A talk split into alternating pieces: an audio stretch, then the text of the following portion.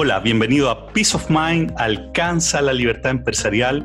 Soy Alexis Cami de Trust Value Partners. Por la contingencia que estamos viviendo, el coronavirus y tantas empresas que están tratando de pasar al modelo de teletrabajo, es que hoy tengo un invitado especialista en el tema. Él es Jorge Arredondo Pacheco, director del área laboral de Albagli Saliasnik. Además, profesor de Derecho Laboral en la UDP y en la UAI. ¿Cómo estás, Jorge? Me imagino con mucho trabajo hoy día, en estos días. Hola, Alex. Hola, Alexis. Sí, ha sido lamentablemente mucha carga de trabajo. Eh, desearíamos no tener esta carga de trabajo por esta contingencia, pero hay una necesidad que las empresas y los trabajadores han tenido que resolver en virtud de la dinámica del tema del coronavirus, así que estos dos, entre ayer y hoy día, efectivamente, el nivel de asesoría tanto mía como de los que sé que se dedican a esta materia, ha sido bastante intensa. Jorge, entremos en materia. Primero hablemos sobre cuál es el marco legal de lo que está pasando particularmente con el coronavirus y después vamos a hablar sobre el teletrabajo.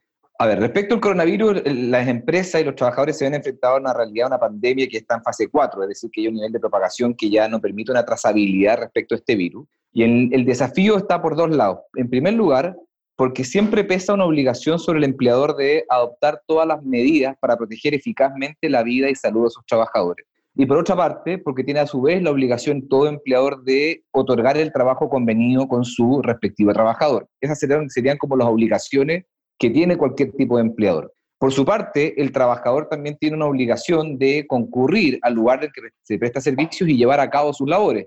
Pero puede ser que a partir de esta contingencia de tener familiares con coronavirus o tener eventualmente hijos que no están asistiendo a establecimientos educacionales, en virtud de la clausura que en principio se dictaminó por 14 días, puede ser que estén con alguna problemática de concurrir a sus puestos de trabajo. Por tanto, lo que han tenido que enfrentar tanto empresas como trabajadores es esta compatibilidad entre una obligación de poder prestar servicios atendido en nuevas circunstancias, pero por otra parte trabajadores que pueden estar muchas veces impedidos de poder concurrir.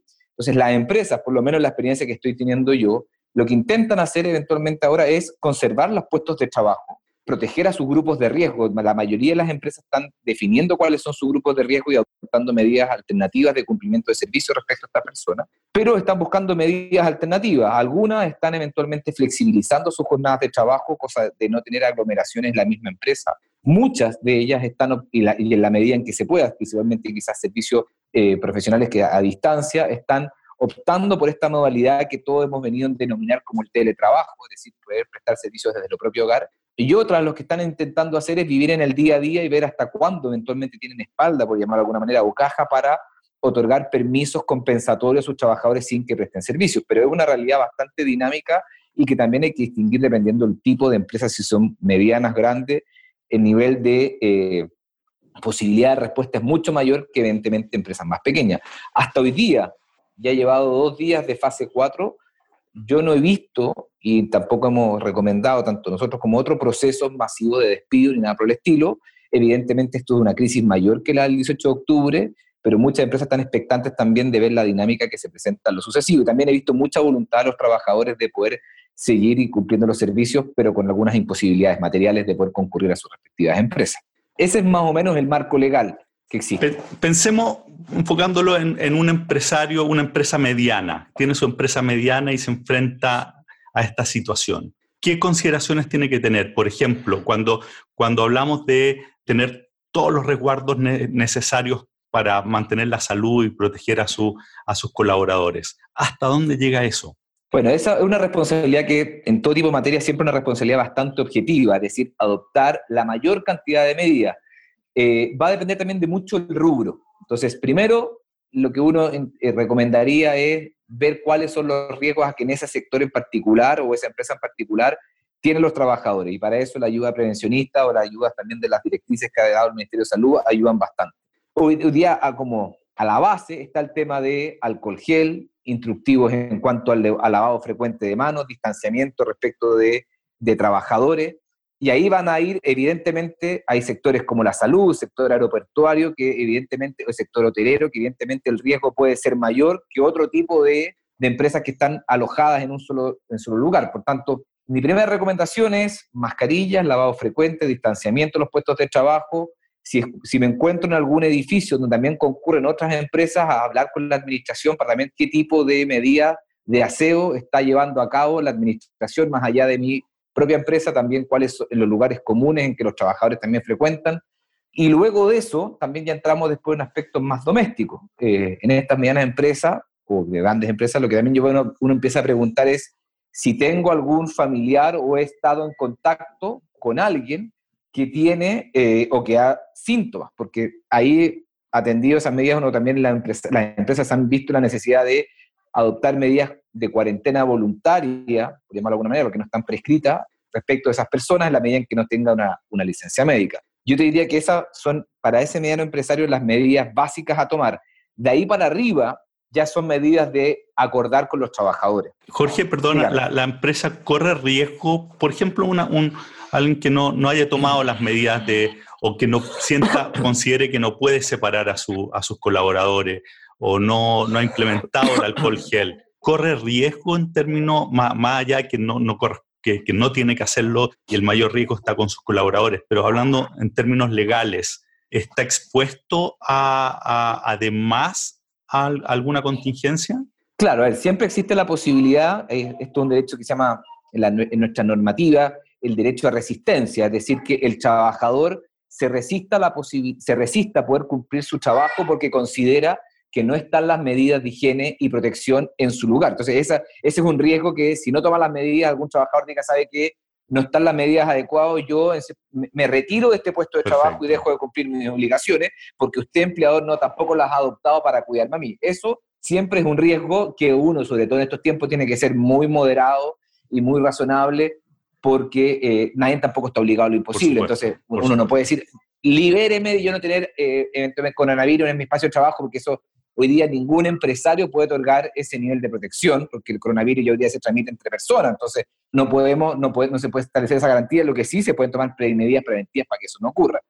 Y ese es un riesgo, eventualmente un segundo riesgo son medidas de fiscalización de las autoridades, tanto sanitarias como laborales, pero yo creo que hoy día estamos toda una lógica de cuidado colectivo comunitario, yo no veo una lógica eventualmente de pasar a llevar a otros para imponer. No, me, yo me refería, me refería al caso, al caso de, no sé, una empresa que, no, por ejemplo, no tiene el espacio para separar a sus colaboradores en uno o dos metros de distancia.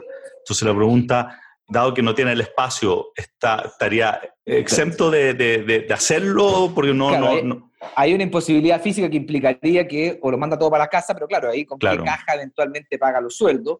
Y ahí donde uno eventualmente ya empieza a buscar las medidas alternativas, en la, en lo posible para que se respeten los derechos del trabajador, pero también para que la empresa pueda llevar a, cabo la viabilidad operacional, porque si solamente me pongo en el tema de proteger, proteger, proteger, quizás me quede sin la posibilidad de poder pagar sueldo a esos mismos trabajadores a los cuales quiero proteger. Y la fuente laboral, hoy día en estos tiempos, uno creería que hay que proteger, evidentemente no a toda costa, pero hay, que, hay que protegerla. Que hay, por ejemplo, hablaba con, en un caso en donde estaban viendo la posibilidad de, de separar bodegas, por ejemplo. ¿ah? Entonces, con, separar con los equipos, de modo que si, si uno de los equipos, se, alguien se, se, infectaba con esto, pudieran seguir operando en la otra bodega. Eso implica mover gente de un lugar a otro.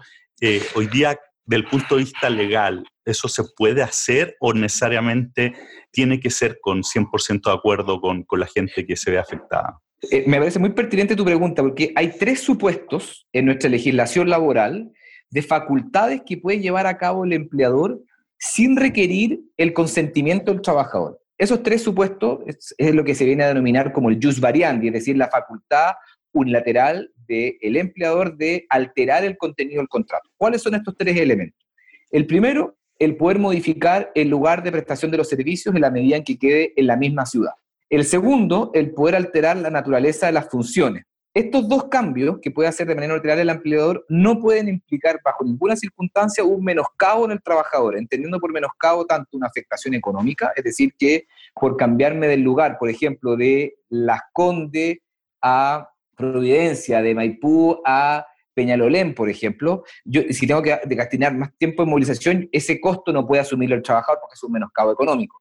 O tampoco, pues, tampoco se puede incurrir en un menoscabo moral, que eventualmente este cambio en la naturaleza de las funciones implique un deterioro en el tipo de actividad que desarrolla el trabajador. Por tanto, hay, dos facultades que el empleador puede llevar a cabo siempre. y no requiere consentimiento del, del, trabajador y no requiere una anticipación previa en su aviso. Por tanto, en este ejemplo que tú me dabas de las bodegas, es perfectamente posible un cambio en el lugar de prestación de los servicios en la medida en que quede dentro de la misma ciudad. Si queda en un mismo centro de bodegaje, evidentemente uno creería que no hay perjuicio alguno respecto a esta situación. Y te mencioné que eran tres. El tercero que me faltaba es que la empresa puede modificar el horario de entrada y de salida de los trabajadores variando esto en 60 minutos. Este es el único supuesto en que sí se requiere una anticipación previa de 30 eh, días. Eh, y esa es una facultad que siempre conserva el, el empleador y que todo trabajador, si eventualmente considera que está lesionado sus derechos, sus derechos laborales, puede eventualmente ejercer una reclamación ante la autoridad administrativa laboral, que es la inspección del trabajo. Por tanto, esas son tres facultades con las que cuenta el empleador y eso es con pandemia o sin pandemia y es bastante utilizada y uno creería que es una herramienta perfectamente posible en estos momentos para conservar las fuentes laborales e ir adecuándome a los nuevos desafíos que la empresa tiene. Y eso, esos 60 minutos son con 30 de anticipación, ¿cierto? Es lo que así decías tú. Así es. Y en, el fondo yo podría desplazar el horario de trabajo, por ejemplo, una hora más, más tarde o más temprano para evitar que haya aglomeraciones, para que no, no se tengan que subir gente a, a, medio de transporte que estuviese muy atestado, ¿cierto? Muy con Así gente. Es. Así y eso, eso entonces con 30 días. ¿Qué pasa, por ejemplo? Ok, no tengo 30 días para hacerlo, yo voy a correr con esos 60 minutos, es decir, voy a cortar la jornada, que de hecho ya justamente hablaba con un empresario que está haciendo eso, acortó la jornada para que su gente salga antes y tenga menos problema de movilización. La pregunta que tenía era, ¿eso se puede convertir en un derecho adquirido? de, la pregunta tuya, primero se deshacen, hay, dos cosas. Uno, si no tengo los 30 días de anticipación, porque la realidad de los desafíos son el día, pero tengo la voluntad del trabajador, no, no es que sea mi imposición, tengo el acuerdo del trabajador, evidentemente ahí no requiero los 30 días, porque ya no dejó de ser una facultad unilateral y pasó a ser un acuerdo contractual. Un acuerdo. Por tanto, ahí los 30 días se tomó, se desechan porque no es necesario. Ahora, si yo como, si el empleador, y es una de las facilidades que uno está viendo, y también pasó a partir después del, 18 de octubre, quiero reducir la jornada laboral, conservando la remuneración, porque no quiero alterar la remuneración por, por, la reducción de la jornada, pero también quiero establecer una transitoriedad a esta medida, lo recomendable es firmar un anexo de contrato en el que se establezca que hay una realidad que se está viviendo en el país y que transitoriamente por un periodo de tiempo la jornada de trabajo se va a distribuir entre tal y tal hora y que no obstante esa reducción en la jornada no se va a ver agravado la remuneración, pero que al llegar ese plazo convenido se retoman las condiciones existentes con anterioridad a este acuerdo. Ahora, ese, ese acuerdo transitorio se puede hacer, por ejemplo, por un plazo de un mes y perfectamente renovable por un mes, dos meses, tres meses más, o la cantidad de tiempo que uno establezca. En mi concepto, no lo transforma en derecho adquirido la medida en que eh, se llevó a cabo plenamente consciente ambas partes en la transitoriedad y en la finalidad que perseguía esta situación. Los derechos adquiridos más bien se consagran cuando no existe este nivel de formalismo sino que más bien existe una reiteración en el tiempo que hace generar en ambas partes la expectativa que ese hecho quedó consolidado. Y aquí el anexo contrato, y la sugerencia que nosotros estamos entregando, efectivamente lo que permite es darle una causa y darle una finalidad a esta medida y también establecer una transitoriedad porque es en beneficio recíproco a ambas partes. Perfecto. Una pregunta más antes de pasar al tema de teletrabajo. ¿Qué pasa con la gente que se va en cuarentena? ¿Es de cargo del empleador? ¿Quién financia eso? Ya, ahí es una muy buena pregunta porque ya han salido algunos pronunciamientos de la eh, Superintendencia de Seguridad Social, porque en un primer momento, cuando estábamos en fase 3, podía ser, podía ser posible que el contagio se produjera con ocasión de la relación laboral, en virtud de que hizo un viaje a alguna zona afectada o conviví quizás con personas en el entorno laboral.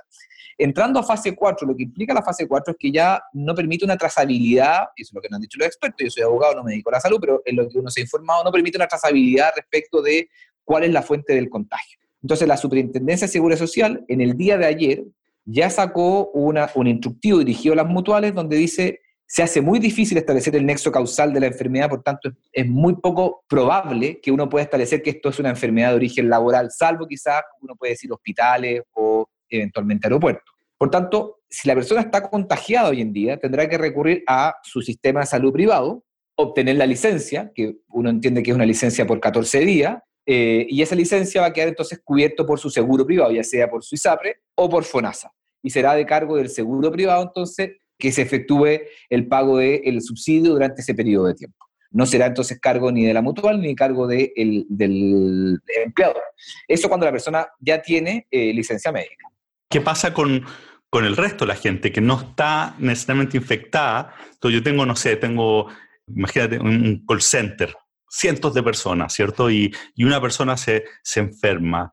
Tienes que mandar a cuarentena a un montón de gente alrededor. ¿Qué pasa con, con esa gente eh, adicional? Bueno, ahí va a quedar evidentemente el criterio del facultativo al cual asista el trabajador, de decir si efectivamente, dado la convivencia, un espacio reducido con o sin ventilación, ahí van a haber aspectos relevantes a tomar en consideración, si también le corresponde gozar de licencia médica o no. Si es que eventualmente no tiene licencia médica, ahí ya va a ser resorte del empleador ir adoptando ciertas medidas, como por ejemplo, sabes que para prevenir esta situación, mejor te va a una especie de cuarentena voluntaria, eh, y ahí es donde empieza a definirse, ok, pero esta cuarentena voluntaria, como es con pago remuneración, si es que eventualmente se acuerda de eso, de qué, de qué medida, y ahí entramos al teletrabajo, mientras estás, en la, eh, mientras estás entonces en esta cuarentena voluntaria, como no estás con licencia, ejerce las funciones desde tu propia casa porque estás en una cuarentena voluntaria porque estás en cierto modo en análisis. Si se confirma el caso, ya va a pasar a la hipótesis de que tenga licencia médica. Pero, si no se confirma, pero para puede entender, buscarse una alternativa. Hoy día la instrucción que, que, tenemos es que si hubiese alguien confirmado, la gente que tiene en su entorno se tiene que ir a, cuarentena, ¿cierto? A cuarentena. Y ahí es ese facultativo el que le diese...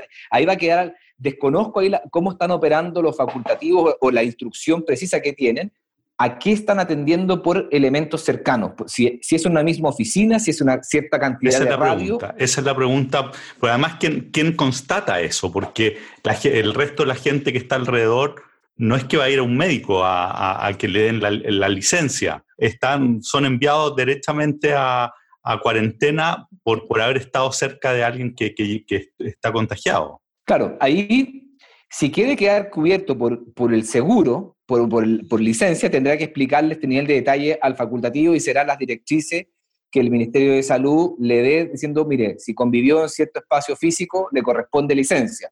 O si no, ya pasará a ser acuerdos individuales entre el trabajador y el respectivo empleador. Eso, eh, eso sí que es complejo, ¿no? Porque ah, puedes tener una carga enorme en términos de remuneraciones eh, producto de esto y que no, no, no, no eh, sin, sin, producción si es que no eres capaz de llevarlo a teletrabajo, que es la segunda parte de lo que vamos a conversar ahora. Así sí. Eh, no todas las empresas tienen espalda ni tienen caja eventualmente para pagar, como te decía, pagar 14 días, pero también se requiere mucha voluntad también de ambas partes. Para todos es un escenario nuevo. Chile hace tiempo que no vive situaciones de este nivel de masificación, pero ahí se requiere voluntad de todos, donde el teletrabajo puede ser una herramienta, y un poco lo que vamos a echar ahora, para hacer esta compensación, en cierto modo, respecto de eh, la situación en la que se encuentran nuestros trabajadores. ¿Qué consideraciones en el teletrabajo? ¿Qué, ¿Cómo se rige eso? Ok, el teletrabajo efectivamente hoy día está muy en boga. La Dirección del Trabajo sacó un dictamen, me parece muy oportuno. Yo creo que la Dirección del Trabajo ha intentado establecer lineamiento respecto a lo que está pasando, tanto hacia los actores del sistema, como también con el día de ayer dictó una orden de servicio para sus propios funcionarios de cómo resolver las inquietudes durante este periodo de tiempo. Entonces, el teletrabajo, en primer lugar, hay que decir que no tiene una consagración legal en nuestra legislación. Existía un proyecto de ley al cual el presidente hace un, par de días, ya, ya, con tanto dinamismo ya no se pierden qué día hizo el anuncio, creo que el domingo estableció que sería, dar un carácter de eh, suma urgencia o de urgencia máxima a este proyecto, pero porque hoy día solamente hay una, en una parte del Código del Trabajo, en el artículo 22, cuando se habla a propósito de los trabajadores que están exceptuados del régimen de jornada ordinaria de trabajo, hace una mención a las personas que prestan servicios desde su propio hogar o del hogar libremente elegidos por el trabajador. Entonces, ha sido a partir de esa norma, que hoy día existe un proyecto de ley para regular la mejor manera, pero esa norma es la que hoy día todos entendemos que se refiere al teletrabajo. ¿Qué obligaciones pesan ahí? ¿Qué es lo, eventualmente lo relevante a tener en consideración? Es el teletrabajo lo que intenta hacer es que el trabajador preste el servicio de su propio hogar o del lugar libremente escogido por el propio trabajador. Y eso debe, nuestras recomendaciones, debe quedar consagrado en un anexo de contrato en que se establezca claramente cuál es la dirección en la que se va a llevar a cabo esa prestación de servicio. En segundo término, ¿durante qué días va a existir el teletrabajo? ¿Me voy todos los días para la casa o el teletrabajo puede ser que yo lo estoy llevando a cabo para evitar la la confluencia de personas en un lugar determinado, entonces puede ser que el teletrabajo solamente va a ser lunes, miércoles y viernes respecto de mí y respecto a trabajadores de otros días, cosa que haya menos afluencia en un solo lugar. Entonces también los días en que se va a llevar a cabo. En tercer lugar, ¿con qué herramientas se va a llevar a cabo este teletrabajo? Con herramientas que facilita al empleador o eventualmente también el trabajador va a ocupar otro tipo de herramienta. En cuarto lugar, una recomendación que también uno hace cuando habla del teletrabajo es, es una lógica distinta, es una deslocalización del trabajador de la empresa. Por tanto, ahí los prevencionistas van a tener un rol fundamental en cuanto a posición corporal, luminosidad, pausa saludable, posición. No es la idea estar trabajando en un sillón, no es la idea estar trabajando en un ambiente oscuro. También ahí el trabajador va a tener que tener ciertas informaciones respecto de qué, cuáles son los mejores lugares para poder llevar a cabo este trabajo, que no tenga un problema lumbar, no tenga un problema eventualmente en la muñeca por tener una mala posición o tener mala luminosidad. Y lo más también relevante es establecer si esto va a existir una transitoriedad de esta medida o no. Normalmente lo que está pasando ahora es que todos entendemos que esto es producto de esta situación y después la idea es que el trabajador nuevamente se localice en su lugar habitual y no, no que esto se transforme en una deslocalización permanente del trabajador de su puesto de trabajo. Algunas empresas también están regulando si eventualmente por esta deslocalización implica eh, la asignación de un bono o no un bono, algún efecto en la remuneración.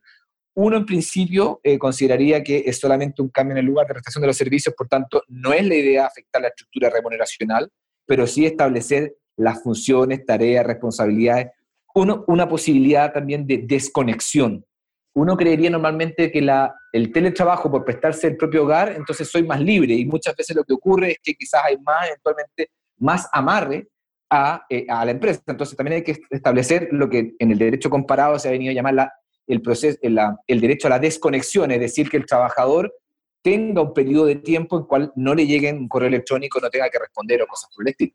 ¿Algún otro punto importante, Jorge, a tener en consideración en este, en este proceso? Estamos, hemos hablado de la importancia de dejar por escrito, eh, ¿cierto? En, un anexo, los cambios que se están, que se están definiendo. ¿Algo más? Por ejemplo, y, se me viene a la mente, eh, hablamos sobre que no tenemos tanta cultura en términos del teletrabajo. Eso implica que al menos inicialmente se va a requerir más control ¿podemos aumentar el control sobre nuestros colaboradores en, al pasar al teletrabajo? En términos de reporte, en, términos de, en términos de pedir, de chequeo, por ejemplo, de, horarios, etcétera.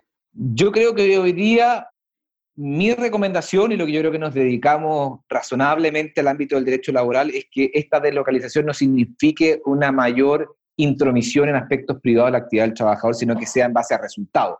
Entonces, Efectivamente, ¿qué posibilidades de control hay? si uno, uno, efectivamente, el empleador va a optar por el teletrabajo es porque es algo que es recíprocamente conveniente para los dos. No es que el trabajador se vaya a su casa y que preste el servicio cuando quiera. Entonces, es relevante una obligación en cuanto a ingresar a los sistemas de propiedad de la empresa, es relevante el nivel, que el nivel de información a lo cual se tenga acceso, exista un deber de confidencialidad para que no extraer información, mm.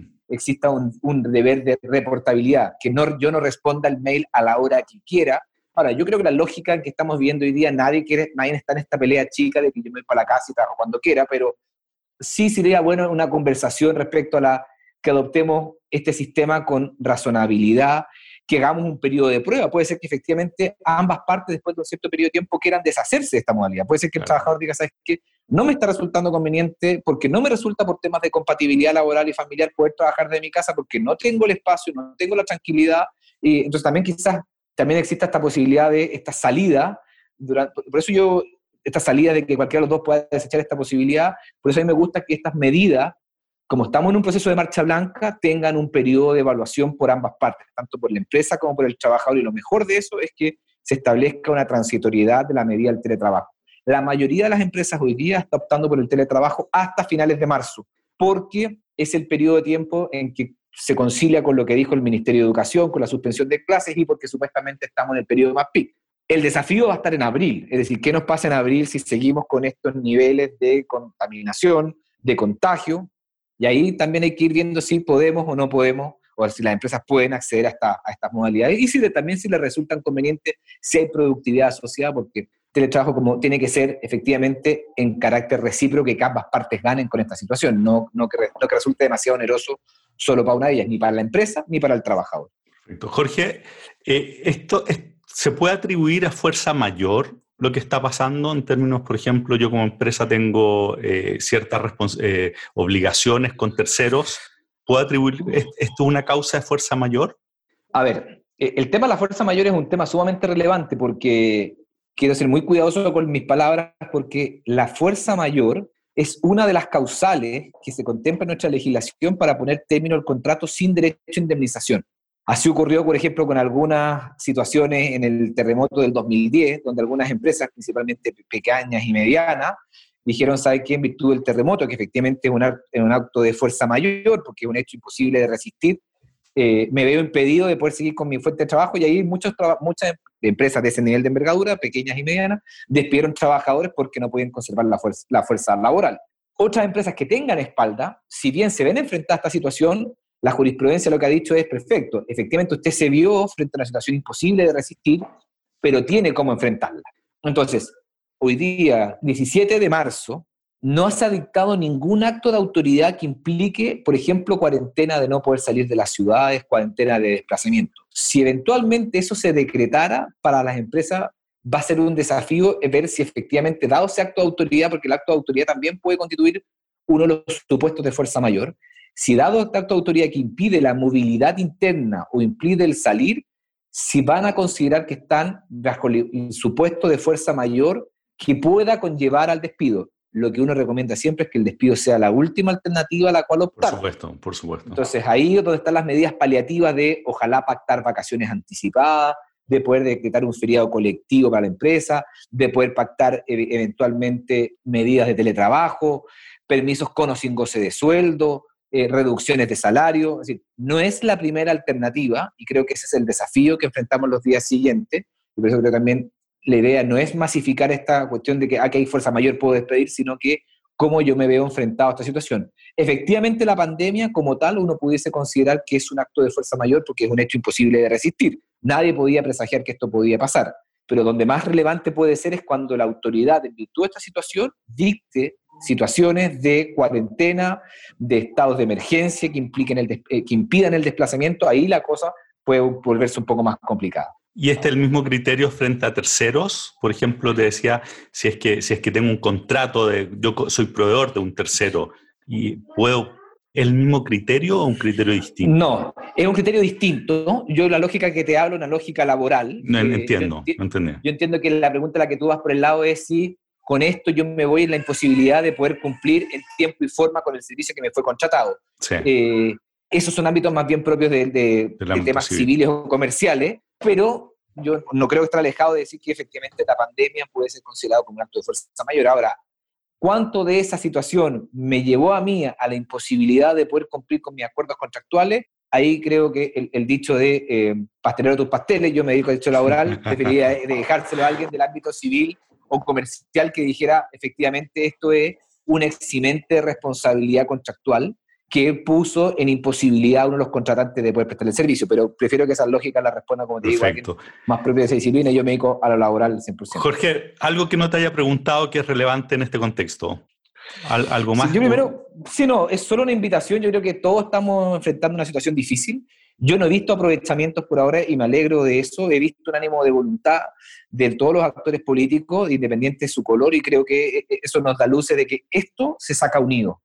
Eh, el otro día veía en la prensa española cómo todas las portadas establecían eh, la misma portada que está, esto lo trabajamos unidos, eh, y yo, yo, creo que esa es un poco la lógica que tienen las distintas empresas. Yo no he visto a nadie aquí que quiera pasar la planadora, que quiera aprovecharse esta situación, a todos nos está afectando, y veo a sindicatos también en muy buena voluntad, veo trabajadores individuales, y creo que un poco el, el llamado es a eso, es decir, los jueces también están haciendo algunas medidas, creo que es relevante también decir eso. En, materia laboral en Santiago, los jueces de Santiago, tanto el primer y el segundo tribunal, establecieron que durante los 15 días a partir del día de hoy se suspendían las audiencias, salvo una que eran como más emblemáticas. Y eso también es llamar al autocuidado, a, la, evitar eh, la confluencia de demasiadas personas. Entonces yo creo que estamos todos los actores que estamos este, nos dedicamos al ámbito laboral intentando proteger a la comunidad, somos todos padres, somos también hijos, nos queremos cuidar a, a los de mayor edad, los grupos de riesgo, por tanto un llamado es actuar con responsabilidad, actuar también informadamente, es decir,